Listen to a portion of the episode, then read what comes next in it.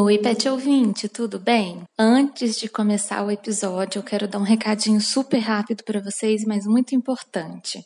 Quero pedir um pouco de compreensão de vocês nesse episódio, porque o áudio do meu convidado ficou um pouco picotado às vezes.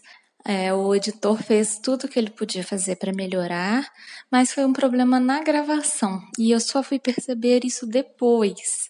Então já peço desculpas para vocês. É, o áudio pode estar um pouquinho cortado, a qualidade não tá que vocês estão acostumados de ouvir, mas o conteúdo do que o Rafael, que é o meu convidado, tem a dizer, tá maravilhoso. Tenho certeza que vocês vão aproveitar muito. Então quero pedir essa colher de chá para vocês, tá bom? No próximo episódio a gente retorna com a qualidade que vocês já conhecem. Muito obrigada, gente. Pet Lady no ar, comportamento e bem-estar animal.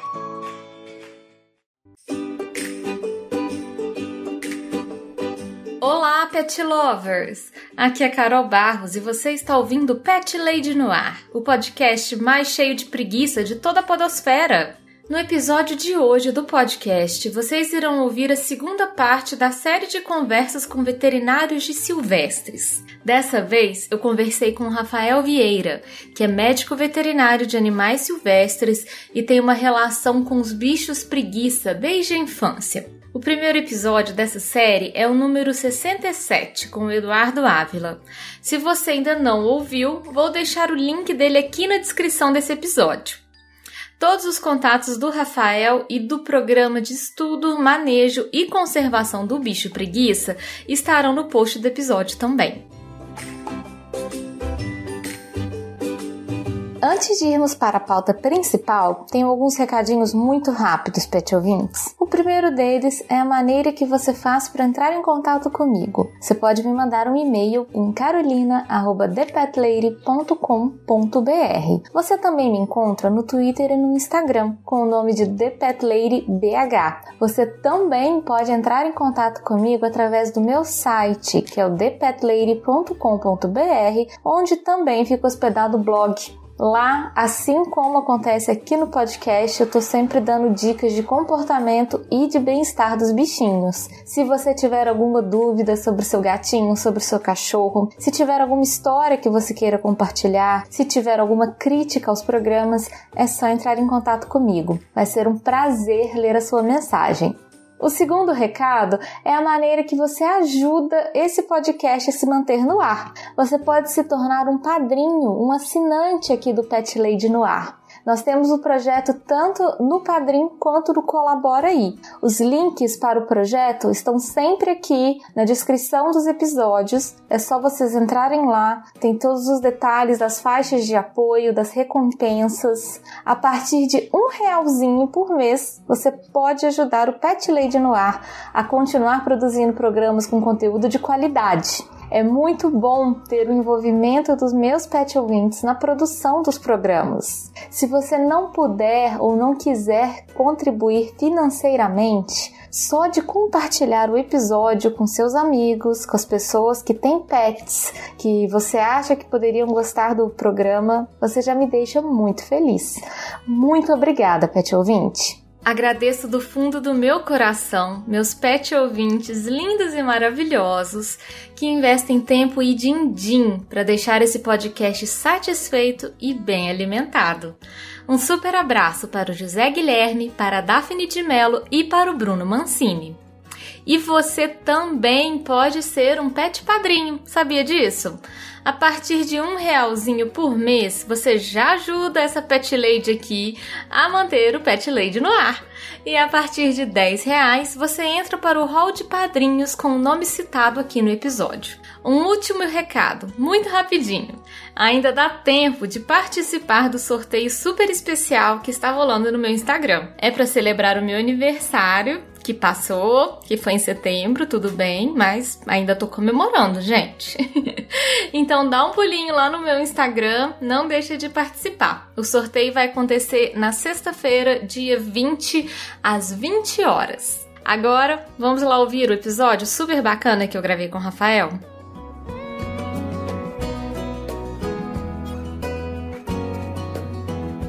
Rafael, seja muito bem-vindo aqui ao Pet Lady no Ar.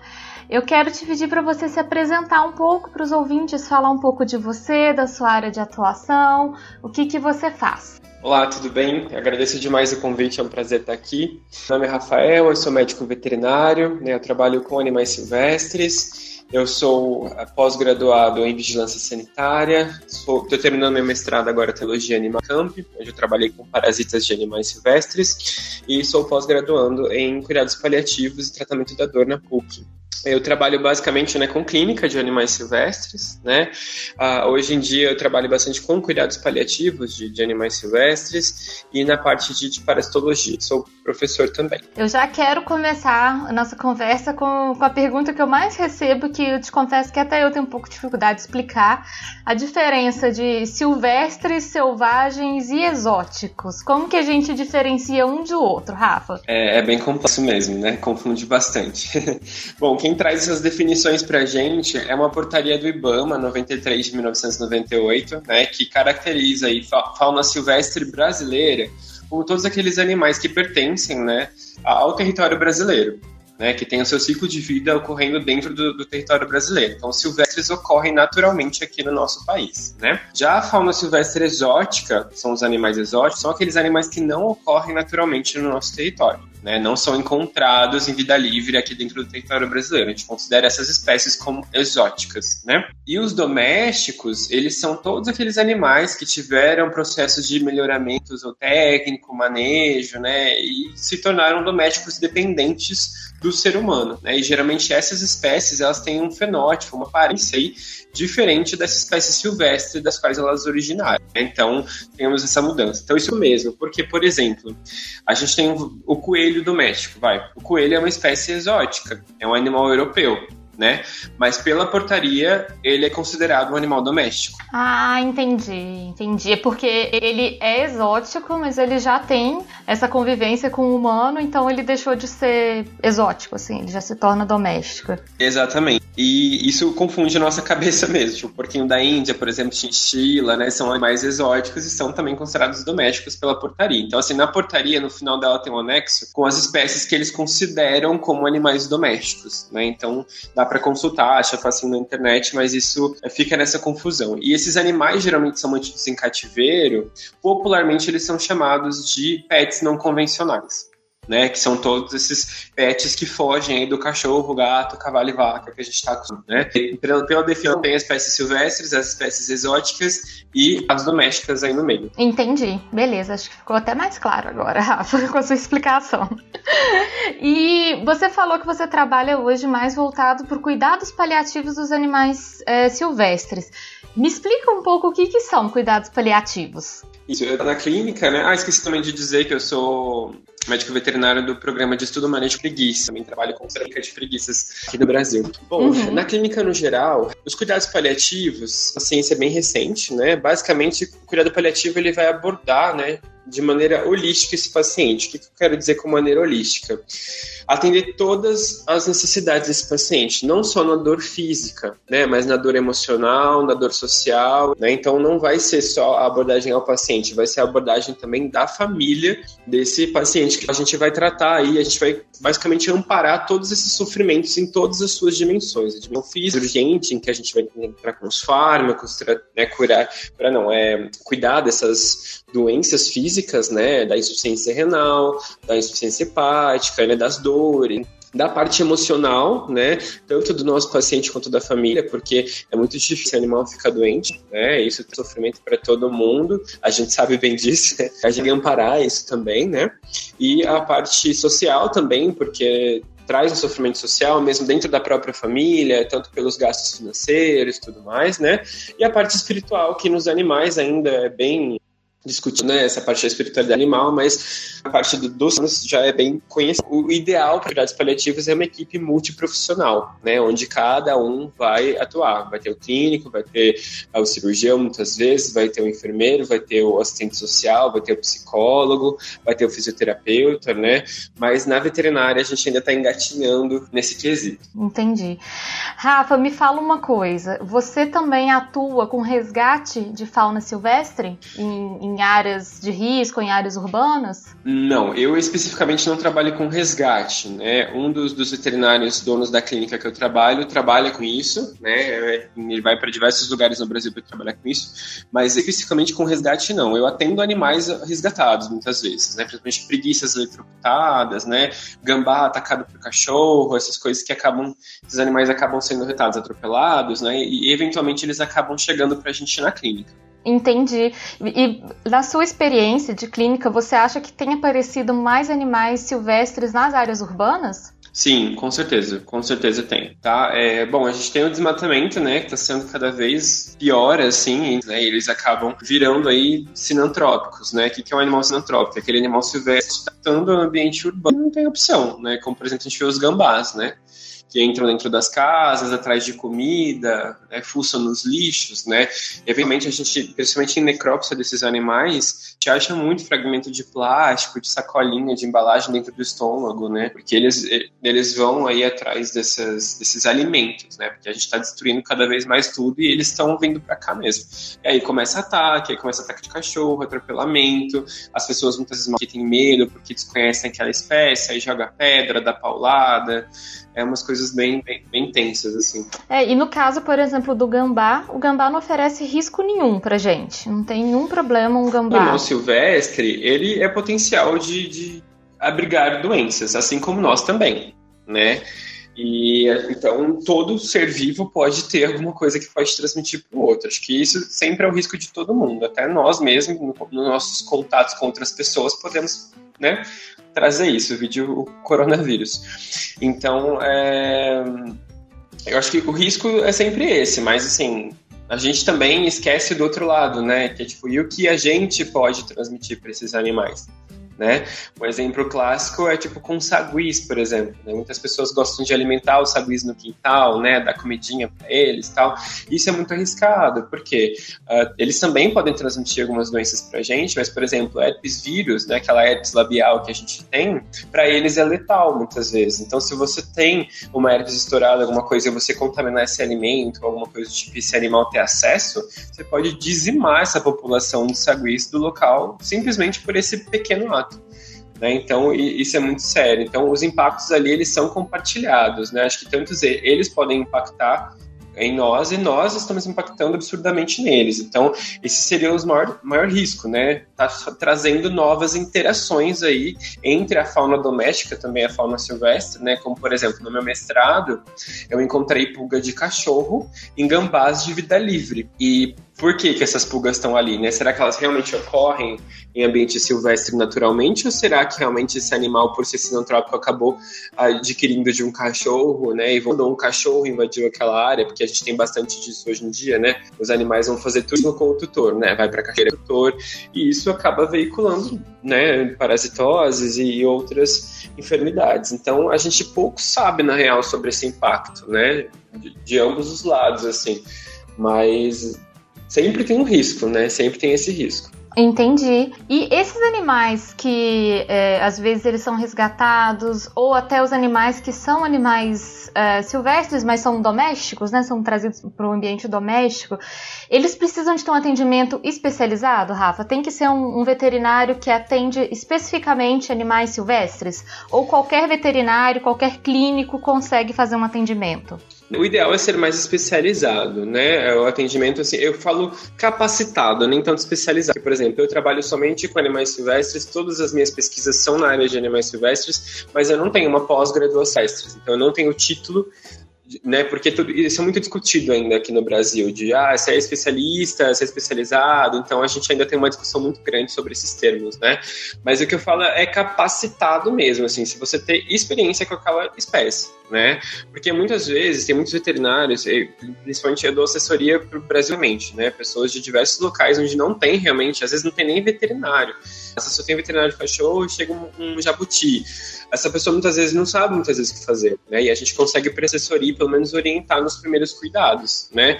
Porque nem toda região tem, e animais precisam de cuidado, né? Então a gente pode ir aprendendo a lidar com essa espécie, mas uh, ao mesmo tempo, algumas pessoas se dizem especializadas, né?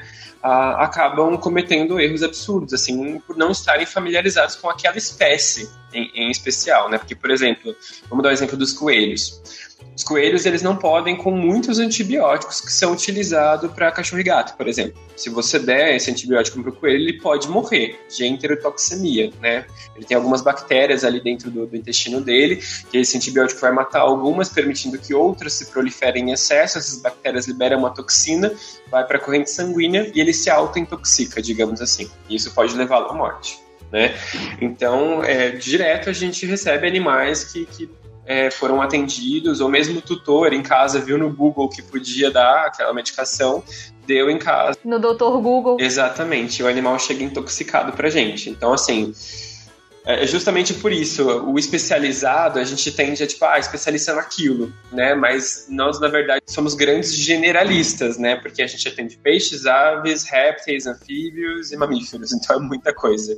E mesmo dentro das classes tem fisiologias diferentes, particularidades diferentes, então assim, na verdade a gente se ajuda muito, né? É, tipo, eu, por exemplo, eu atendo muito mais aves e mamíferos no geral do que répteis.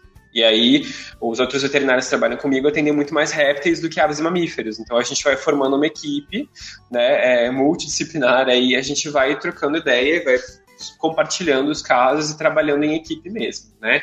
Então, é justamente isso que eu falo do, do atendimento capacitado, né? Você está apto a trabalhar com aquela espécie. Eu, por exemplo, eu nunca trabalhei com cachorro na minha vida e gato, nunca.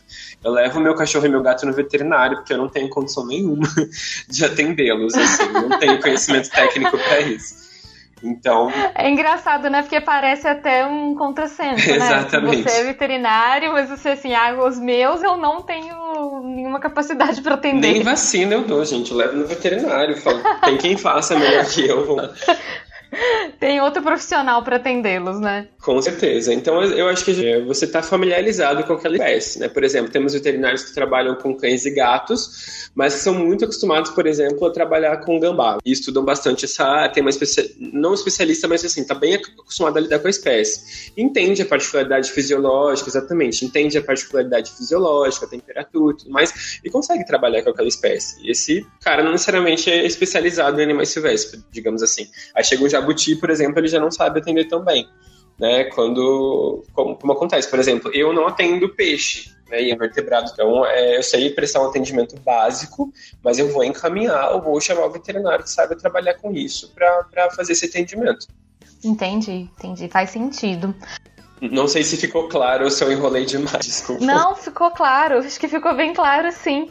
Agora eu acho que eu vou fazer a pergunta mais polêmica para você. Vamos lá. Eu quero adoro. saber, na verdade, o que que, o que que você acha de silvestres e exóticos como pets? Eles podem ser bons pets, não são bons pets? Qual que é a sua opinião sobre o assunto? Olha, eu acho que tudo depende.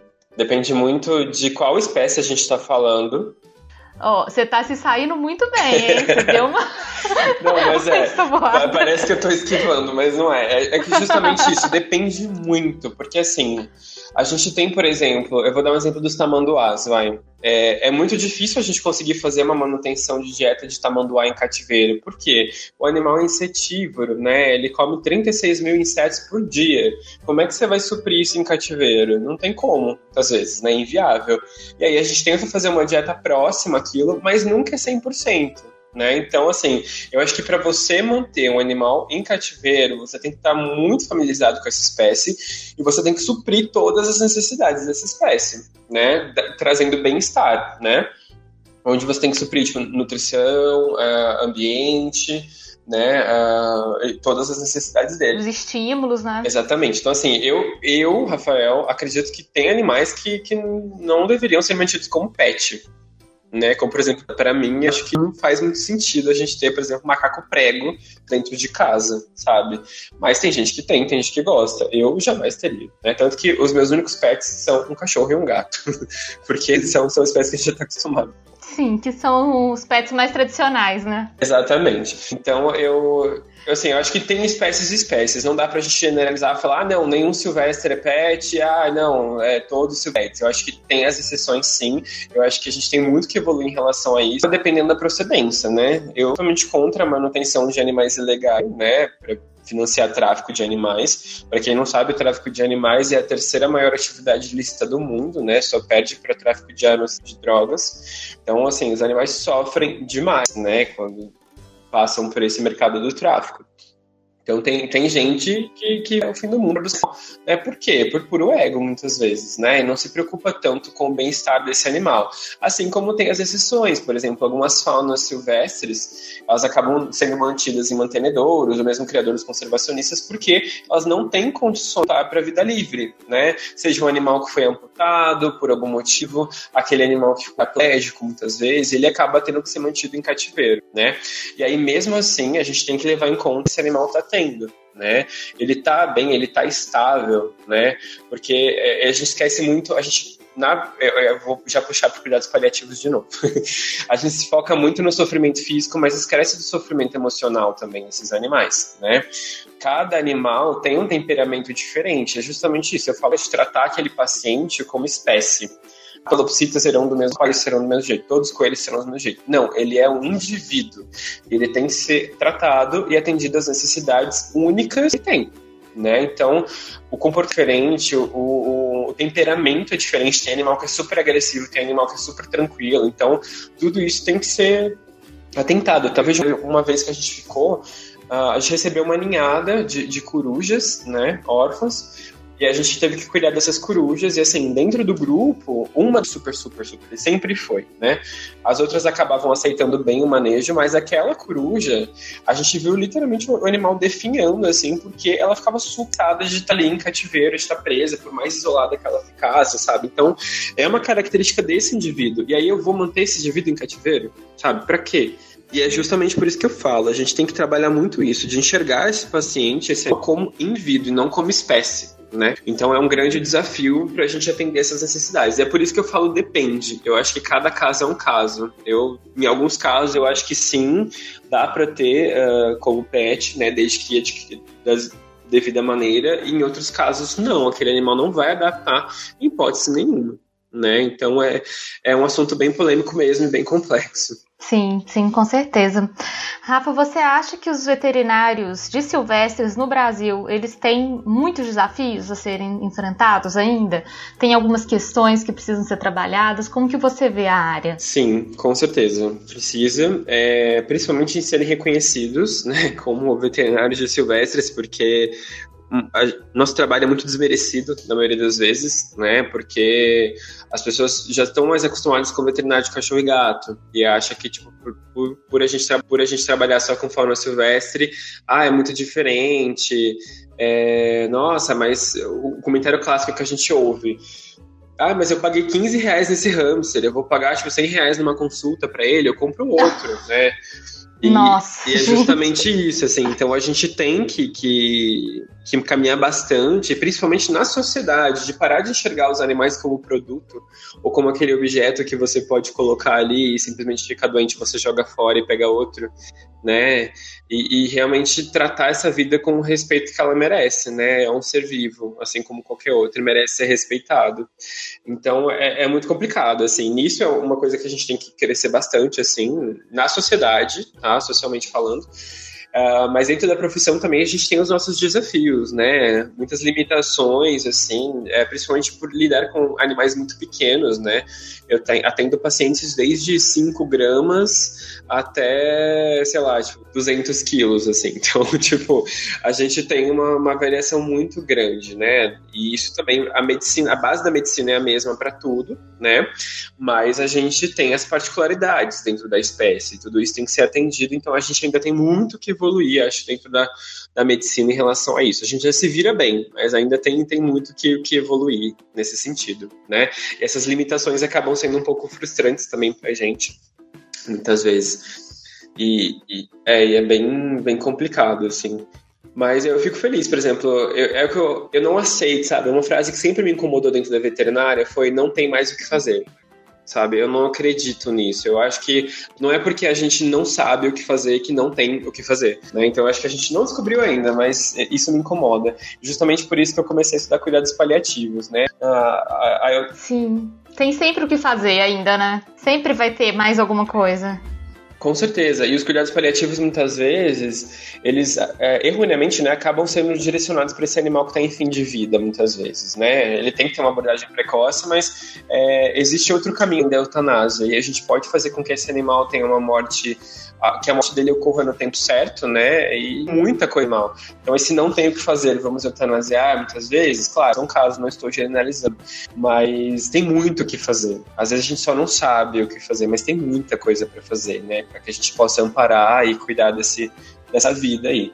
A gente tem que evoluir bastante, né, é, dentro da medicina. Mas a gente já está evoluindo, tem profissionais maravilhosos, então mostrando novas técnicas aí pra gente, né, trazendo isso. E eu acho que, que a gente está caminhando bem, mas ainda tem um caminho bem grande, aí, bem longo pela frente. Sim, nossa, gostei muito disso que você está falando, Rafa. Essa ideia de que não tem mais o que fazer, que não, não é bem assim, né? Assim, sempre vai ter alguma outra coisa para a gente fazer. E isso eu eu vejo assim, especialmente realmente num animal muito doente ou muito idoso, que às vezes as pessoas perdem um pouco desse, desse tato de que aquilo é uma vida, né? Que é um ser que está sofrendo, que tem, que tem uma família, que a família sofre. Então é muito interessante pensar nesse sentido, que não, não pode ser só isso, né? Só não tem mais o que fazer, agora é só eutanásia a gente pode ainda dar conforto para essa família, né? Com certeza. Isso para mim foi uma coisa que sempre me incomodou de verdade. Eu já quase larguei a veterinária por causa disso. Nossa, pesado, né, para você, assim, foi uma coisa que realmente te mudou. Porque não, não fazia sentido, sabe? Eu falei, meu, pra que, que, eu tô, que, que eu tô fazendo aqui então, se não tem mais o que fazer? É simplesmente assim, é. eu vou cruzar meu braço e falar, não tem mais o que fazer? Não, e, e, aí justamente foi o que me instigou a ir buscar o além, sabe? Não, tem muita Sim. coisa para fazer e a gente precisa aprender a fazer isso. Né? Estamos caminhando, passos de formiguinha, mas estamos caminhando.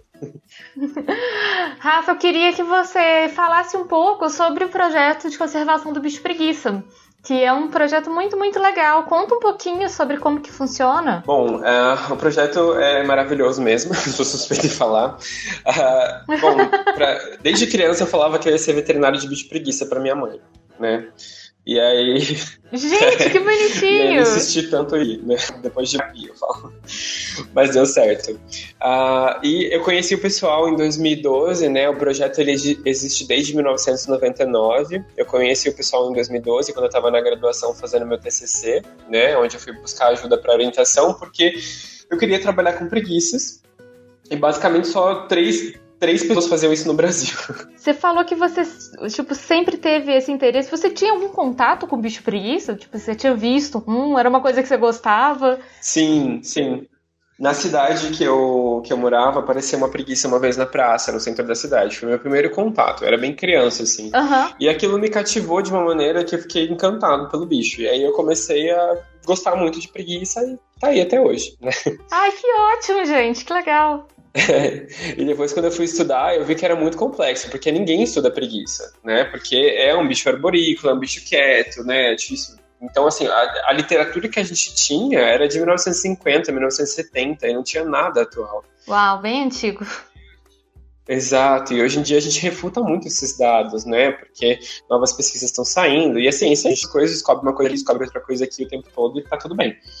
Mas não tinha nada. Por exemplo, no meu TCC, eu analisei dieta em cativeiro de preguiças de dois deles, né? E essas preguiças a gente não, não tem estudo nem com que esses bichos comem na natureza. A gente não sabe qual é a dieta deles em vida livre. E mantém eles em cativeiro. Então, é muito complexo, né? Mas aí foi aí que eu conheci a Sherry, que é a bióloga presidente do, programa de estudo manejo e conservação do bicho preguiça. Conheci ela Pará, longe, que eu sou de São Paulo, ela é do Rio de Janeiro, a gente conheceu em lugar. Ela estava fazendo o doutorado dela com preguiças lá também, e eu fui lá para um congresso e acabei indo conhecer o lugar para fazer meu TCC também.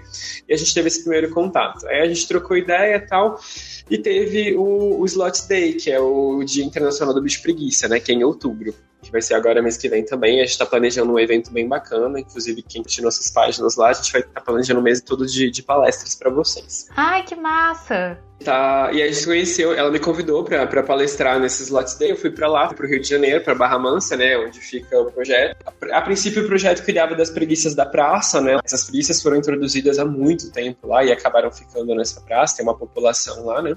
E a gente faz o manejo sanitário dessas preguiças, né. Sempre que nasce, a gente faz o dos filhotes, faz com esses animais, monitora a saúde, coleta dados, o que ela come, né, qual árvore que se, se alimentam, porque a preguiça é um ETzinho. Ai, mas é um ETzinho tão lindo, tão bonitinho. Né, a gente não sabe nada, assim.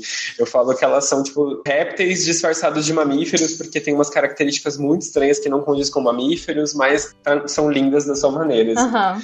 E por mais que elas tenham essa cara fofinha, elas são super agressivas e super estressáveis, né? Então a gente tem que tomar muito cuidado. Por isso que elas são muito negligenciadas, né? Porque elas têm um rostinho feliz, mas na verdade elas têm pouca musculatura, então elas não conseguem mudar a expressão facial. Ela vai nascer assim, morrer assim e ficar doente assim e vai estar sempre assim. Isso não quer dizer que ela tá feliz. Né? Não quer dizer que ela tá bem, né? Exatamente, mas a gente tem essa impressão, né? Justamente por isso, mas é, tem essas particularidades. E aí uh, eu conheci o pessoal do projeto e entrei como pesquisador associado do projeto em 2012, né?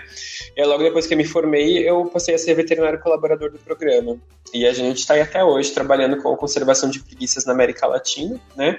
A gente basicamente uh, oferece cursos, né, treinamento para as instituições também que recebem esses animais, por meio de resgatar mais, né, as e necessidades de cada animal. Um, também dou auxílio para as instituições que recebem esses animais para tratamento clínico, né, tanto na parte de neonatologia quanto na parte do, dos animais adultos mesmo, né. A gente tem muitos problemas com a eletrocução, a clínica de preguiças é muito complicada, né. O mercado de tráfico também é muito intenso, principalmente na região norte e nordeste, né, onde a gente tem culturalmente muitas pessoas mantendo esses animais em cativeiro. Ai, tá uh, o mercado de selfies também é um grande problema para eles, né? Então a gente atua principalmente nessas áreas da consciência da conservação e da reabilitação também desses animais que acabam chegando para a gente. Uhum, entendi. É, Rafa, para encerrar o nosso papo, eu quero te pedir para você dar uma última dica para o ouvinte você acha interessante, uma dica de vida, uma dica de bicho, o que você quiser. E faz também seu jabá, fala onde que o ouvinte te encontra, suas redes sociais, como que faz para te seguir, para acompanhar seus conteúdos. Bom, é, vou deixar minha rede social então primeiro. Meu Instagram é vr.rafa, tá? Rafael Vieira Ramos, então é vr.rafa com PH tá? Meu Instagram. Pode me seguir lá. No meu Instagram também eu faço bastante a parte de ativismo ambiental, né? Que eu também sou ativista. Então, acho que é, é, o que eu sempre tento trazer essa visão única de tudo, né? Da saúde única. A gente, para estar tá bem, a gente tem que ter saúde ambiental, saúde animal e saúde humana circulando perfeitamente, né? Então, para mim, tá tudo ligado uhum. e eu gosto de trazer bastante essa parte, né? Porque isso afeta diretamente a nossa vida e a vida dos animais. Uh, tenho também o, o, Instagram do programa de estudo e manejo de conservação do bicho preguiça, tá? No meu link do, do, perfil do Instagram também tem. Também trabalho na clínica Amazo Pets aqui Sim. em Jundiaí, que é uma clínica só de, de animais silvestres, né? Também tem os links lá no meu perfil. Bom, e para encerrar, assim, o que eu sempre gosto de falar é, é que a gente tem que, que, abrir o nosso olhinho, eu falo de plantar sementinha, né? A gente cresce num molde em que a gente fica ali muito preso a, a não enxergar muito o efeito das nossas ações no dia a dia em relação a tudo ao nosso redor, né? A gente vive nesse molde egocêntrico, onde a gente só se preocupa com a gente e com o nosso bem-estar. Muitas vezes esquece que algumas atitudes que a gente faz pode estar prejudicando demais quem está ao nosso lado, né? E também, principalmente, os animais como por exemplo o que a gente consome, as empresas que a gente financia, né, e os conteúdos que a gente consome também, tudo isso acaba sendo bem uh, complexo. E que a gente está num tempo difícil, né? A gente vive nesse esse caos da, da pandemia agora e está tudo muito mais intenso.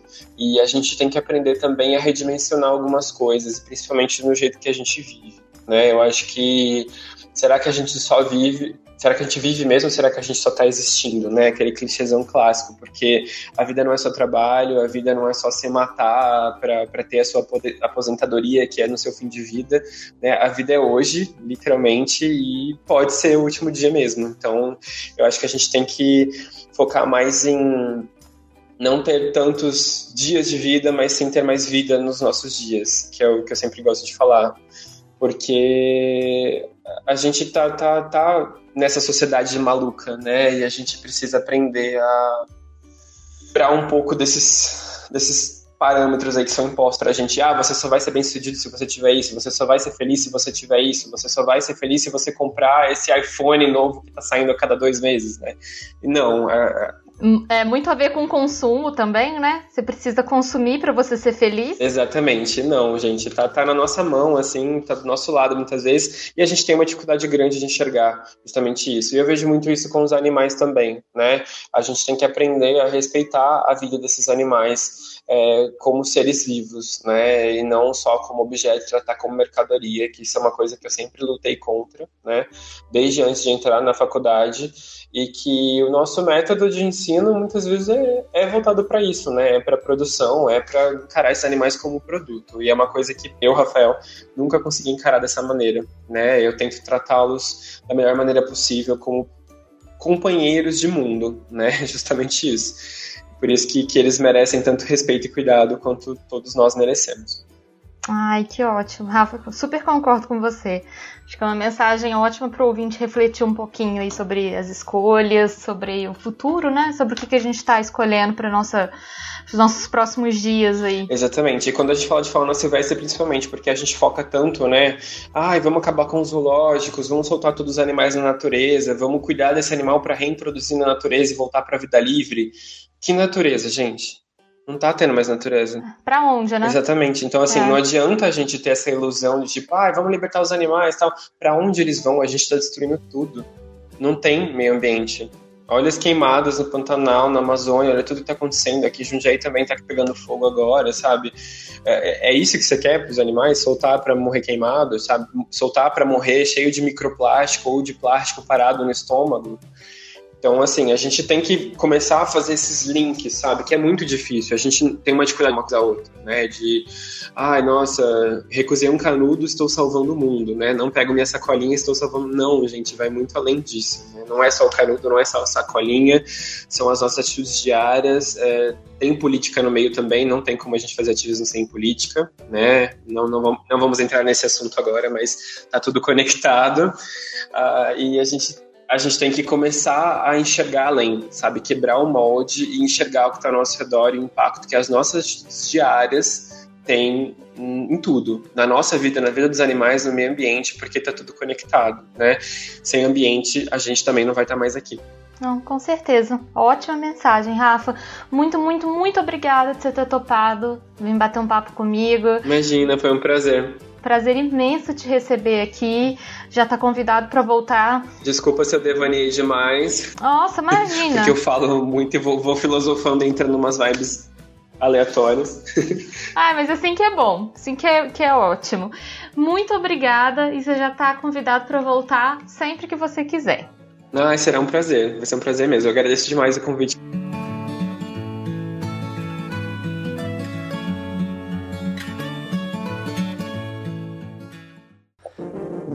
Este programa foi editado por Audi Edições.